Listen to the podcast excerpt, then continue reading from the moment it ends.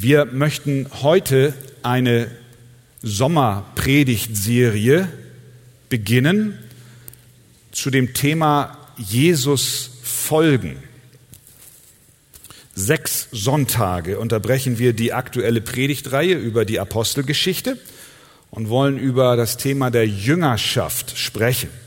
Zum Beispiel darüber, was einen Jünger ausmacht, in welchem Verhältnis ein Jünger zu dieser Welt steht, wovon das Denken und das Handeln eines Jünger Jesu geprägt ist. Und heute machen wir den Auftakt zu dem Thema Jesus folgen, die Kosten der Nachfolge. Und dazu lesen wir Lukas Kapitel 14.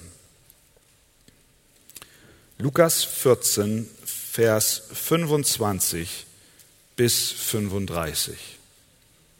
Und während wir diesen Text lesen, bitte ich euch einmal darauf zu achten, wie oft und in welchem Zusammenhang Jesus, der hier jetzt spricht, den Ausdruck benutzt, der kann nicht mein Jünger sein. Achtet da mal drauf. Der kann nicht mein Jünger sein. Lukas Kapitel 14 ab Vers 25. Es zog aber eine große Volksmenge mit ihm.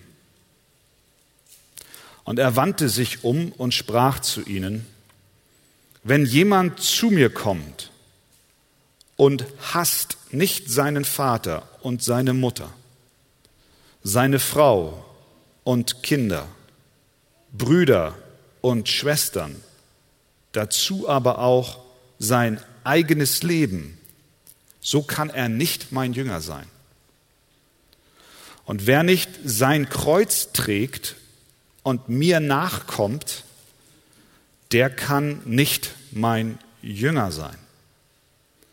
Denn wer von euch, der einen Turm bauen will, setzt sich nicht zuvor hin und berechnet die Kosten, ob er die Mittel hat zur gänzlichen Ausführung, damit nicht etwa, wenn er den Grund gelegt hat und es nicht vollenden kann, alle, die es sehen, über ihn zu spotten beginnen und sagen, dieser Mensch fing an zu bauen und konnte es nicht vollenden.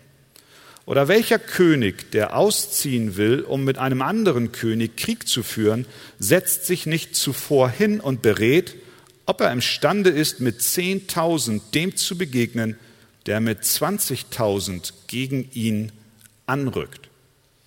Wenn aber nicht, so sendet er, solange jener noch fern ist, eine Gesandtschaft und bittet um die Friedensbedingungen so kann auch keiner von euch mein Jünger sein, der nicht allem entsagt, was er hat. Das Salz ist gut, wenn aber das Salz fade wird, womit soll es gewürzt werden? Es ist weder für das Erdreich noch für den Dünger tauglich, man wirft es hinaus. Wer Ohren hat zu hören, der höre. Vater im Himmel. Und darum bitten wir, dass du die Ohren unseres Herzens und die Augen unseres Herzens öffnest, dass wir dich hören, dich sehen, dich verstehen und Gnade empfangen, dir wahrhaftig nachzufolgen. Amen. Nehmt gerne Platz.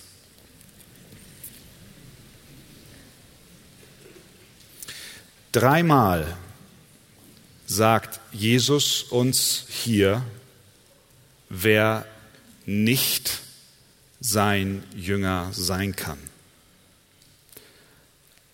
Ein Jünger Jesu, das ist ein Nachfolger Jesu oder wir können auch sagen ein Christ. Ein wahrer Christ kann nicht sein, wer seine Familie nicht hasst. Vers 26. Ein Jünger kann nicht sein, wer sein Kreuz nicht trägt. Vers 27. Und ein Jünger kann nicht sein, wer seinen Besitz nicht aufgibt. Diese Worte gehen, wie wir so schön sagen, ans Eingemachte, oder? Jesus rüttelt uns förmlich auf.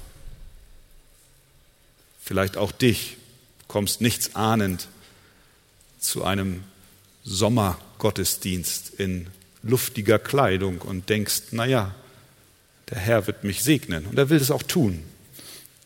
Aber jetzt wirst du hier mit solchen Worten konfrontiert.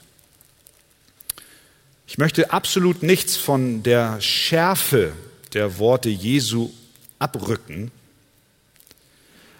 aber doch gleich zu Beginn sagen, dass Jesus mit diesen Aussagen ganz bewusst den Bogen ein Stück weit überspannt. Denn an anderer Stelle sagt er ganz klar, dass wir Vater und Mutter ehren sollen.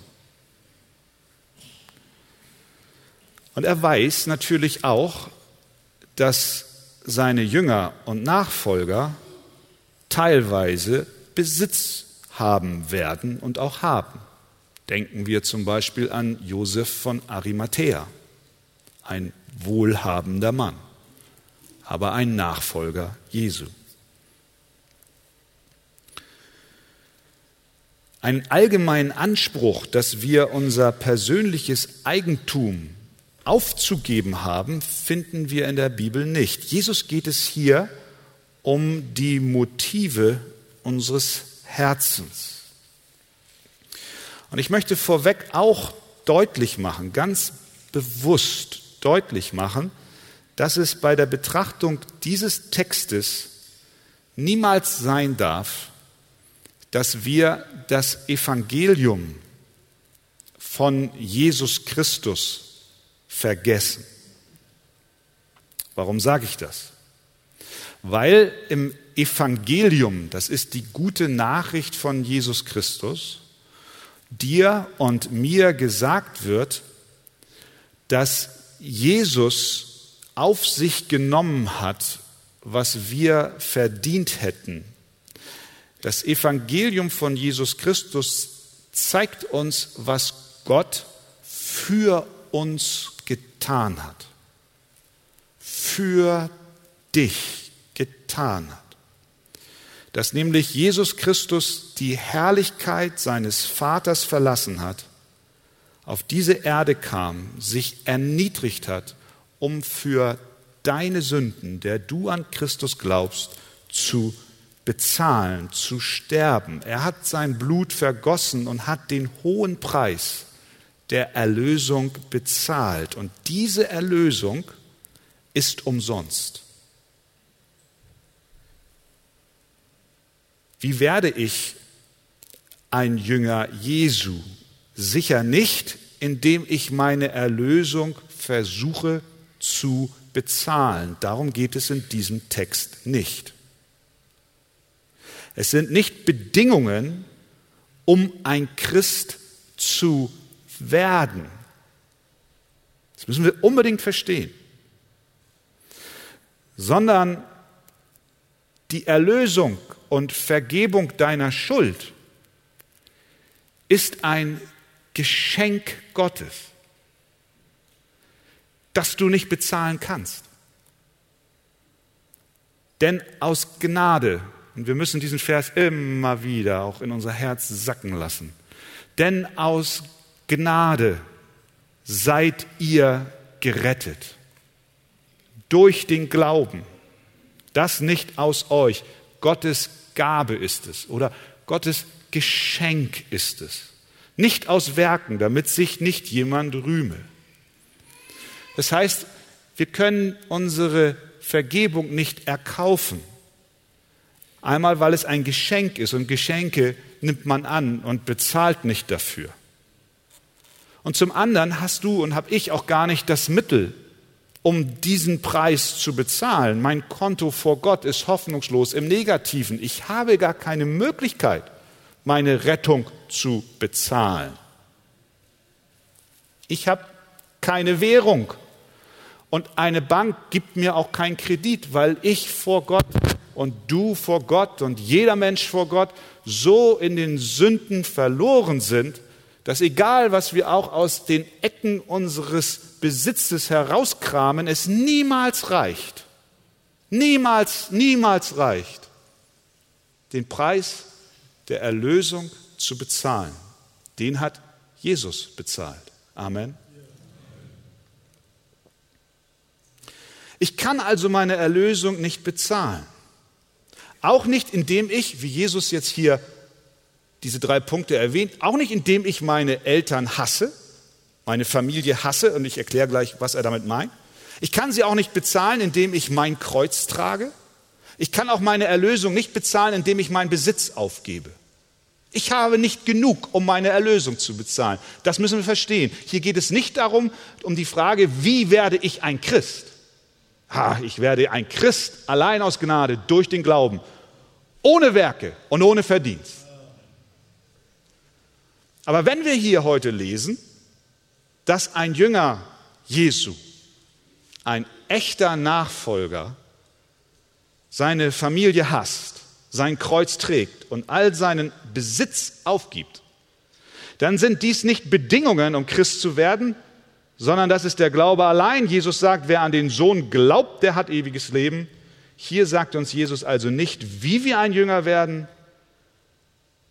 sondern es geht hier vielmehr darum, was einen Jünger auszeichnet und woran wir erkennen, dass wir wirklich echte Nachfolger Jesu Christi sind.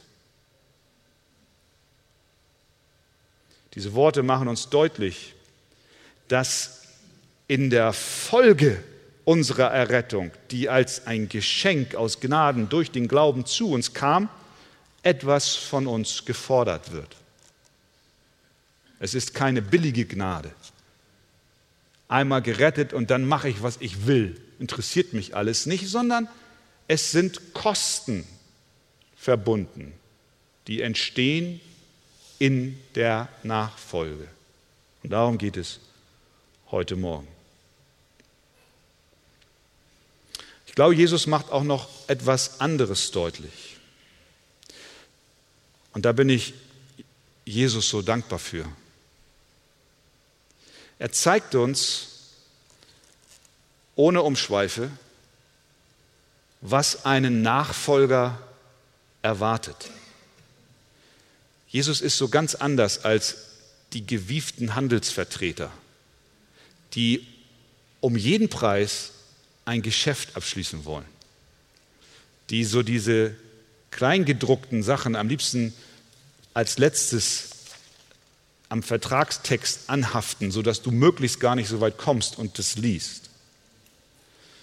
Jesus verbirgt uns nicht wie hoch die Kosten der Nachfolge sind. Er redet Klartext. Er ist ganz anders als viele Scharlatane, die ihre Nachfolger mit der Lockvogeltaktik gewinnen wollen. Er sagt dir gleich zu Beginn klipp und klar, wozu er dich ruft.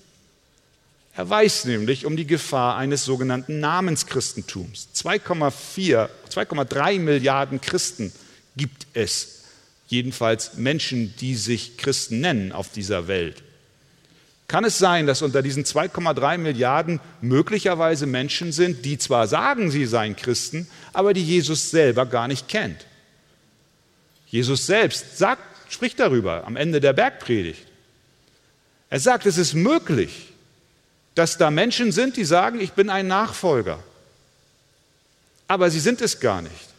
Nicht alle, die zu mir sagen, Herr, Herr, kommen in das Himmelreich, sondern die den Willen meines Vaters tun. Es werden viele an jedem Tag sagen, Herr, Herr, haben wir nicht in deinem Namen geweissagt? Haben wir nicht in deinem Namen Dämonen ausgetrieben? Haben wir nicht in deinem Namen viele Machttaten getan? Dann werde ich ihnen bekennen, ich habe euch nie gekannt, weicht von mir, die ihr das Gesetz übertretet. Jesus spricht hier sehr ernst von Kennzeichen der Nachfolge, auch um uns eine Möglichkeit des Überprüfens zu geben. Denn was gibt es Schlimmeres, als am Ende des Tages vor dem Thron Gottes zu stehen und Christus sagt, ich habe dich nicht gekannt. Diese Worte richten sich ja nicht in der Bergpredigt an Menschen, die Atheisten sind und die mit Gott sowieso nichts zu tun haben wollen, sondern an solche, die denken, alles ist in Ordnung oder eine Fassade aufgebaut haben. Es geht also heute in diesem Text darum, dass wir die Kennzeichen der Nachfolge sehen, dass wir eine Möglichkeit haben, uns zu überprüfen, wo stehe ich eigentlich. Schauen wir uns nun diese drei Zeichen der Nachfolge an. Erstens, Jesus muss dem Nachfolger wichtiger sein als jeder andere Mensch. Vers 26. Wenn jemand zu mir kommt und hasst nicht seinen Vater und seine Mutter, seine Frau und Kinder, Brüder und Schwestern, dazu aber auch sein eigenes Leben, der kann nicht mein Jünger sein. Das ist eine wirklich markante Aussage. Aber wir müssen sie im Kontext der gesamten Bibel betrachten. Ich sagte eingangs schon, in Matthäus 15, Vers 4 weist Jesus die Pharisäer zurecht, weil sie Vater und Mutter nicht ehrten. Wir wollen verstehen, was Jesus damit meint, wenn er sagt, du sollst Vater und Mutter hassen, Frau und Kinder, Brüder und Schwestern. Die Pharisäer weist er zurecht, weil sie Vater und Mutter nicht ehren. Er sagt auch an anderer Stelle, ich bin nicht gekommen, das Gesetz aufzulösen, sondern es zu erfüllen. Was sagt denn das Gesetz? Du sollst, 2. Mose 20, 12, deinen Vater und deine Mutter ehren, damit du lange lebst in dem Land, das der Herr, dein Gott, dir geben wird. Paulus schreibt an Titus, wie ältere Frauen in der Gemeinde die Jüngeren anleiten sollen, wie sie ihre Männer und Kinder lieben können. In Kolosser 3, Vers 19 steht, ihr Männer, liebt eure Frauen und seid nicht bitter gegen sie. Wenn du als Mann hier sitzt oder als Frau und mit der Liebe zu deinem Ehepartner Probleme hast, dann nimm nicht diesen Text aus dem kompletten Zusammenhang der Bibel heraus, in dem Jesus sagt, du sollst deinen, deinen, deinen, deinen Verwandten hassen. Und dann sagst du, ach, das ist doch alles gut. Nein, nein. Du sollst deine Frau lieben. Die Frau sollte ihren Mann lieben. Du sollst Vater und Mutter ehren. Das heißt, Jesus meint nicht, dass ein Christ in der Beziehung zu seinen Familienmitgliedern eine Katastrophe erleben soll, dass die Beziehung zu seinen Familienmitgliedern schlecht sein muss. Er meint nicht, dass wir unserem Ehepartnern, unseren Kindern mit Geringachtung begegnen sollen. Das meint er nicht. Sondern was er meint ist, dass er eine Loyalität erwartet, die jeder menschlichen Beziehung voraus ist. Selbst zu solchen Menschen, die uns am nahesten stehen, sollen wir nicht eine größere Hingabe und Loyalität und Treue haben als Jesus gegenüber. Unsere Hingabe zu ihm soll nicht durch unsere Verantwortung anderen gegenüber eingeschränkt werden, auch wenn es sich dabei um unseren Vater, unsere Mutter, unseren Ehemann oder unsere Ehefrau handelt. Ein Jünger Jesu ist zu einer vollkommenen und absoluten Treue zu Jesus gerufen. Wenn Jesus also sagt, du kannst deine Familie nicht lieben und gleichzeitig mein Jünger sein, dann will er sagen, du kannst deine Familie nicht mehr lieben als mich und gleichzeitig mein Jünger sein. Du musst ihn mehr, du musst ihn mehr lieben als jeden anderen. Er muss dir wichtiger sein als dein Baby. Er muss dir bedeutender sein als deine Braut. Er muss wichtiger sein als dein Mann. Er will, dass im Leben seiner Nachfolger er die Nummer eins ist. Einige von uns wissen, was das bedeutet. Aus praktischer Erfahrung. Einige von uns sind zum Glauben gekommen in einem familiären Umfeld, in dem nicht an Gott geglaubt wird. Es gab den Tag in deinem Leben, wo Jesus dich rettete und du plötzlich alleine warst in einer Familie, in einer Ehe, in einem Umfeld, wo andere nicht gläubig sind. Du weißt, was es bedeutet, bei den Familienfesten schief angesehen zu werden. Du weißt, wie es sich anfühlt, als religiöser Spinner abgestempelt zu sein. Für dich bedeutet genau dies, genau dies einen täglichen Kampf. Wenn du morgens deine Bibel aufschlägst, deine Hände faltest und betest und du weißt, meine Frau sieht die ganze Sache anders. Deine Eltern haben sich von dir entfernt, weil du glaubst. Ich will dir Mut machen. Das sind Kennzeichen echter Jüngerschaft. Ein Pastor namens J.C. Riley hat in seinem Kommentar zu dieser Textstelle Folgendes gesagt. Die Erfahrung sowohl in der Gemeinde als auch in der Familie zeigt, dass der größte Feind der Seele eines Menschen oft aus der eigenen Verwandtschaft kommt. Ungläubige Väter können es nicht ertragen, dass ihre Söhne von Gott sprechen. Weltliche Mütter ärgern sich, dass ihre Töchter die Heiterkeit der Welt ablehnen. Ein Zusammenprall zweier Welten findet dann statt, wenn die Gnade Gottes in das Herz eines Familienmitglieds Einzug hält. Dann ist der Zeitpunkt gekommen, an dem ein wahrer Christ sich an diese Worte Jesu erinnert und bereit ist, seiner Familie entgegenzutreten, statt sich gegen Jesus zu wenden. Aber ich glaube, Jesus spricht nicht nur ein familiäres Umfeld an, in dem du isoliert alleine bist oder dich alleine fühlst, weil die Verwandten nicht gläubig sind.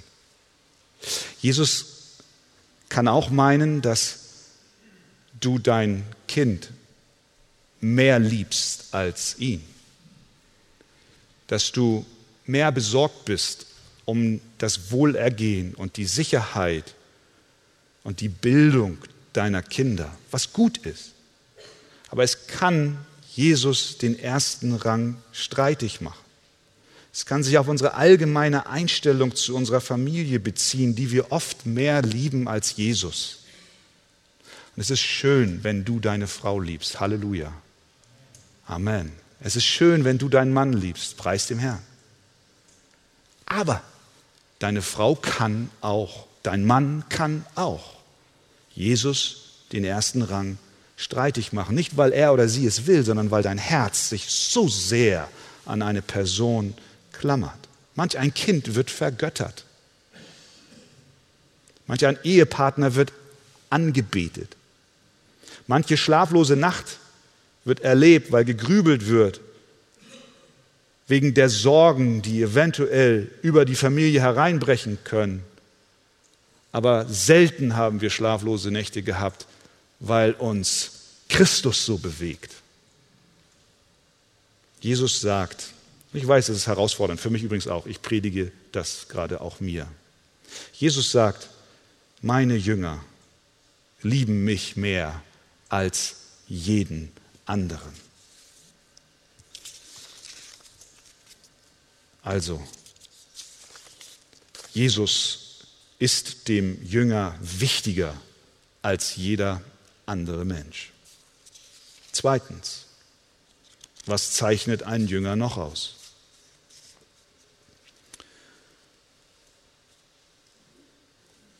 Wenn ein Jünger folgt, dann kostet es was. Vers 27. Und wer nicht, sagt Jesus, sein Kreuz trägt und mir nachkommt, der kann nicht mein Jünger sein. Was meint Jesus damit? Wer nicht sein Kreuz trägt. Um es klarzustellen, Jesus meint nicht, dass ein Jünger das Kreuz Jesu tragen muss. Das ist hier nicht gemeint. Das Kreuz Jesu kann nur Jesus tragen. Denn es gibt nur ein Opfer, das ausreicht für die Sünden derer, die gerettet werden. Und das ist das Opfer unseres Herrn Jesus Christus. Diesem Opfer brauchen wir nichts hinzufügen, wenn wir diesen Text lesen und meinen, ich muss jetzt mein Kreuz tragen. Nein, das Opfer hat Jesus gebracht. Jesus erwartet nicht, dass wir sein Kreuz tragen. Er sagt hier, wer nicht sein Kreuz, er sagt nicht, wer nicht mein Kreuz trägt, sondern wer nicht sein Kreuz trägt, sein eigenes Kreuz trägt. Was meint er denn dann, wenn er es so ausdrückt? Ich glaube, er meint, dass er selbst uns so wertvoll sein soll, dass wir bereit sind, alles für ihn zu ertragen. Mit anderen Worten sagt er, dass die Nachfolge nicht unbedingt nur süß und schön ist, Sie ist nicht ein Spaziergang am, Sonnen, am Strand mit, Sonnenuntergang, was ich so gern mag da an der dänischen Westküste. Jüngerschaft ist kein Rosenbett. Es gibt so ein Lied. I want to lay you down in a bed of roses. Jesus legt uns nicht in ein Kuschelbettchen, er lädt uns nicht zu einer Kreuzfahrt ein, sondern er lädt uns und fordert uns auf, in den Kampf zu gehen. Und das, und das ist so gut. Jesus sagt das klipp und klar vorneweg. Er sagt, wenn du mir folgst, dann wird es dich etwas kosten. Du wirst auf die Probe gestellt. Du wirst versucht werden. Es wird dir etwas abverlangt werden. Das geht schon los mit dem inneren Kampf gegen die Sünde. In dem Moment, in dem die Nachfolge für dich beginnt, wo du aus Gnaden durch den Glauben das Geschenk angenommen hast, für das du keinen Cent bezahlen musstest, in dem Moment, wo du ein neues, ein neuer Mensch geworden bist, ein Kind Gottes, beginnt ein Kampf in deinem Innern. Das ist ein Kreuz, was du zu tragen hast. Das ist der Kampf zwischen dieser neuen Natur, die Gott durch seinen Geist in dir geschaffen hat, gegen die alte, sündige Natur, die die Neigung noch hat, zu sündigen. Früher gab es den Kampf nicht. Bevor du ein Kind Gottes warst, gab es diesen Kampf nicht. Da gab es diese alte Natur, die die Begierden hatte, zu sündigen, die diese Welt liebte, und du bist einfach dem gefolgt und hast dich dem ergeben. In dem Moment, wo Gott durch den Heiligen Geist in dir einen neuen Menschen geschaffen hat, ein neues Herz gegeben hat, der neue Mensch in dir war, begann ein Kampf mit der alten Natur. Diesen Kampf, den beschreibt Paulus in Römer Kapitel 7 mit folgenden Worten. Er sagt dort, ich finde also das Gesetz vor, wonach mir, der ich das Gute tun will, das Böse anhängt.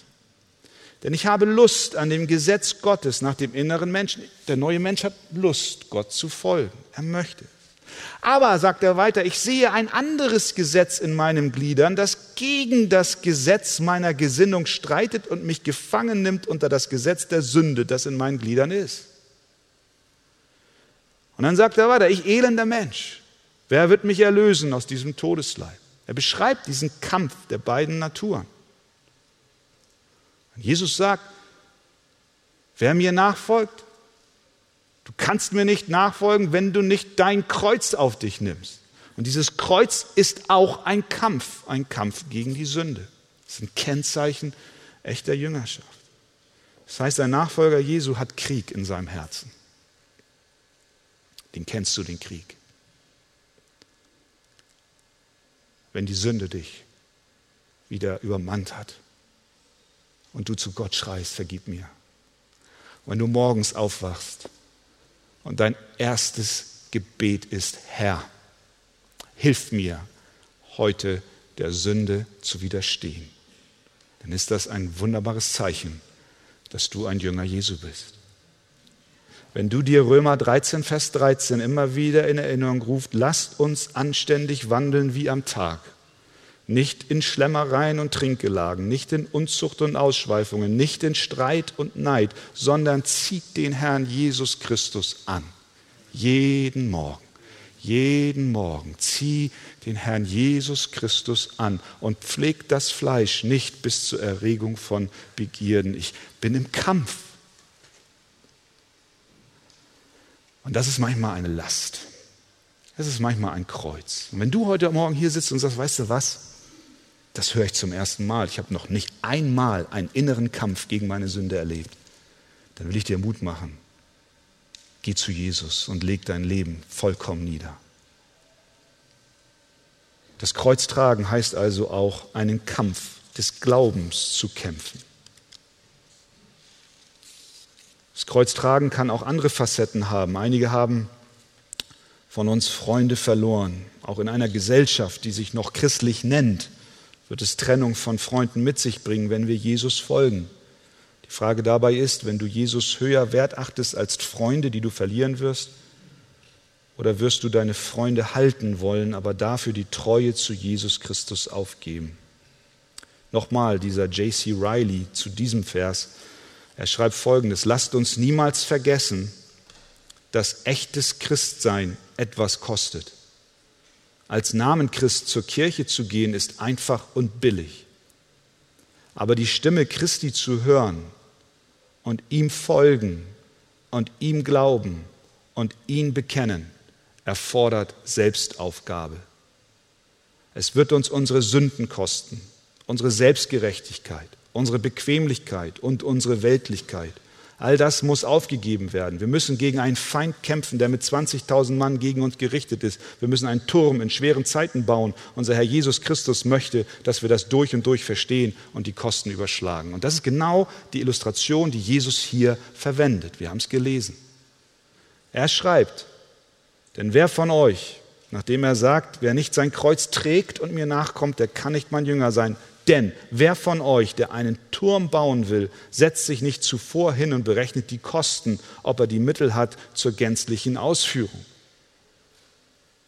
Wir kennen solche Bauwerke, die begonnen werden, aber nicht fertiggestellt werden.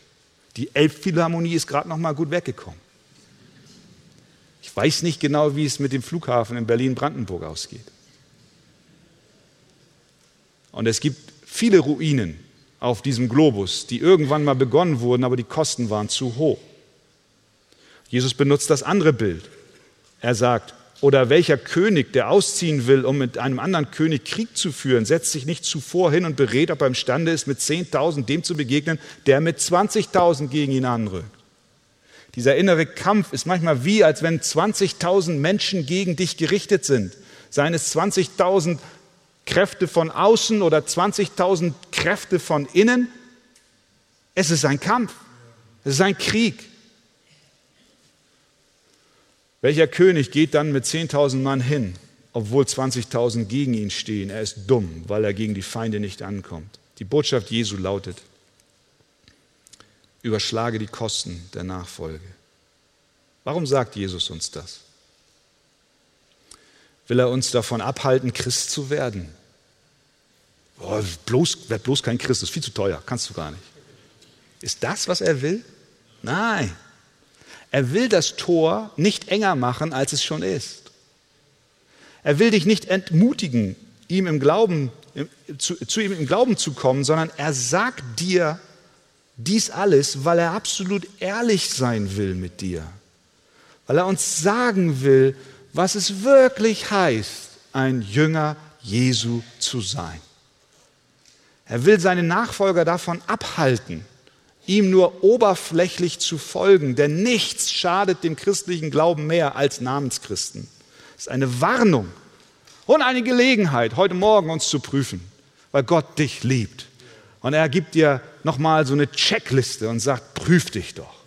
Prüf dich, ob du im Glauben stehst. Prüfe, ob du ein wahrer Jünger Jesu bist. Und diese Prüfung ist schmerzhaft, aber sie ist gesund und sie ist gut, wenn wir mal wieder einen Kassensturz machen. Und drittens, das Kennzeichen eines Nachfolgers. Jesus muss uns wichtiger sein als unser Besitz. Jetzt geht es auch noch ans Portemonnaie. Vers 33. So kann, sagt Jesus, auch keiner von euch mein Jünger sein, der nicht allem entsagt, was er hat.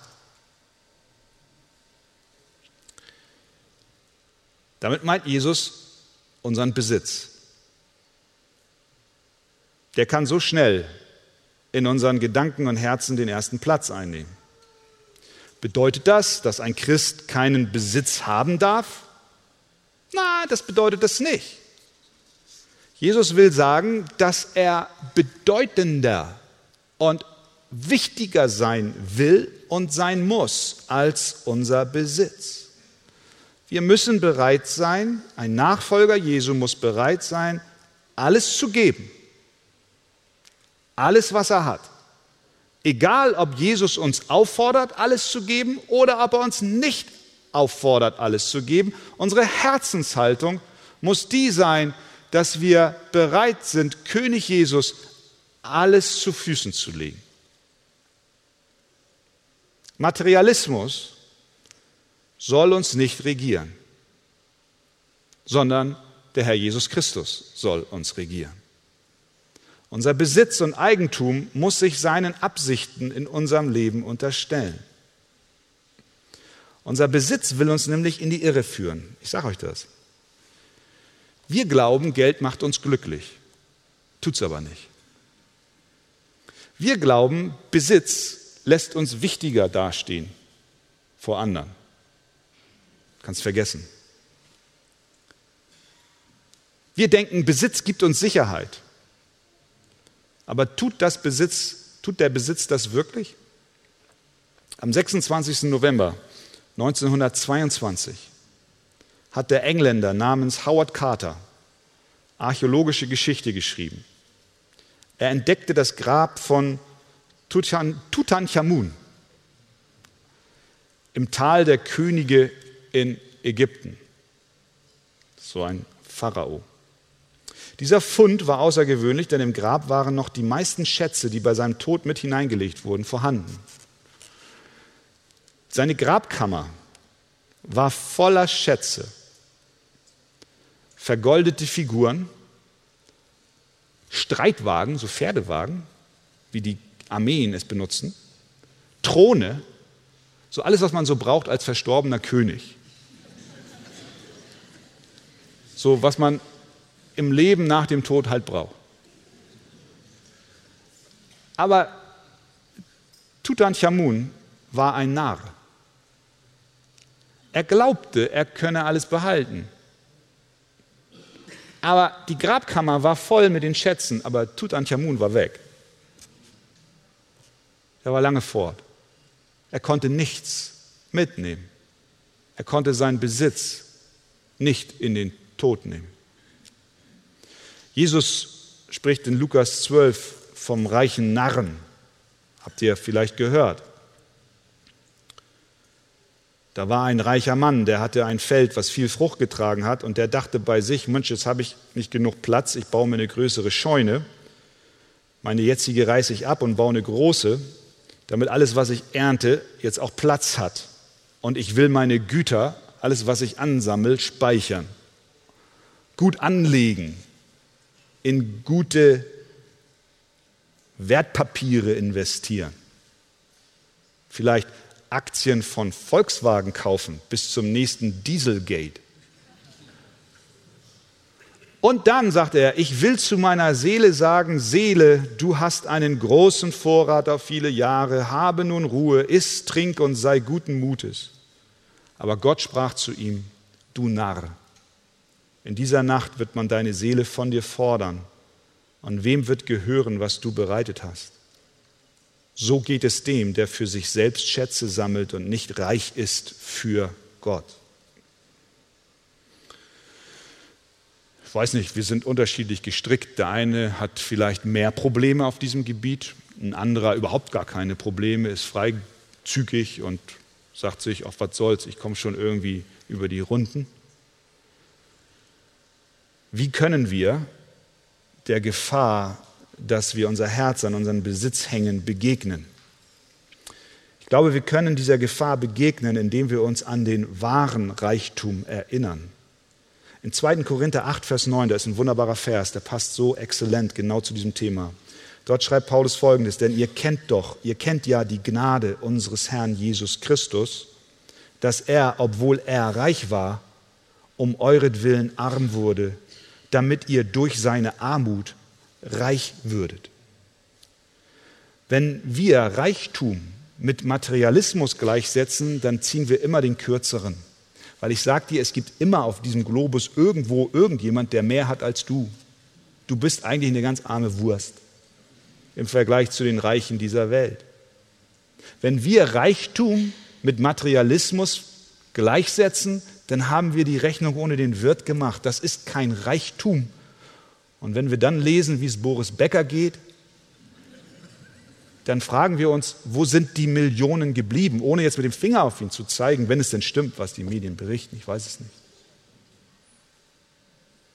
Wenn wir meinen, Reichtum ist in Geld, Besitz, Immobilien, Aktien zu finden, dann sind wir auf dem Holzweg. Denn es gibt immer jemanden, der mehr hat als wir. Wenn wir aber unseren Reichtum nicht anhand unseres Besitzes messen, sondern durch das messen, was Jesus Christus am Kreuz für uns getan hat, nämlich, dass er den Zorn Gottes auf sich nahm, dass er unsere Sünden gesühnt hat, dass er unsere Seelen erlöst hat, uns unsere Schuld vergeben hat, dann haben wir echten Reichtum. Die Gnade, sagt dieser Text, hat Jesus Christus veranlasst, arm zu werden, sodass wir reich werden würden. Und wenn dieses Evangelium von Jesus Christus unsere Herzen erfüllt, unsere Sinne durchdrängt, dann hat Neid, Eifersucht, Sorgen um Geld keinen Raum mehr. Da brauchen wir alle Hilfe. Jesus sagt uns, gib mir nicht nur dein Äußeres, dein Herz, ich möchte alles von dir. Du sollst mich mehr lieben als deine Familie. Du sollst bereit sein, in den Kampf zu ziehen und du sollst die Kosten überschlagen, denn der wahre Reichtum ist nur in mir zu finden. Das alles ist ja eine ziemlich vermessene Anforderung, die Jesus stellt. Sie wären nur dann vermessen, wenn sie von einem gewöhnlichen Menschen käme. Gib alles auf und gib alles mir. Aber Jesus ist kein gewöhnlicher Mensch. Jesus ist Gott. Er ist der Sohn Gottes. Und er hat den Anspruch an alles, was wir haben. Und deswegen sind seine Worte nicht arrogant, sondern sie sind wahr und führen uns in die echte Freiheit hinein. Er ist König, er ist der Sohn Gottes, er ist hoch erhaben und er ist unser Herr und Heiland, dem wir von ganzem Herzen nachfolgen wollen. Kannst du dazu Amen sagen? Amen. Möge Gott uns helfen. Möge Gott dir helfen. Möge Gott mir helfen. Amen.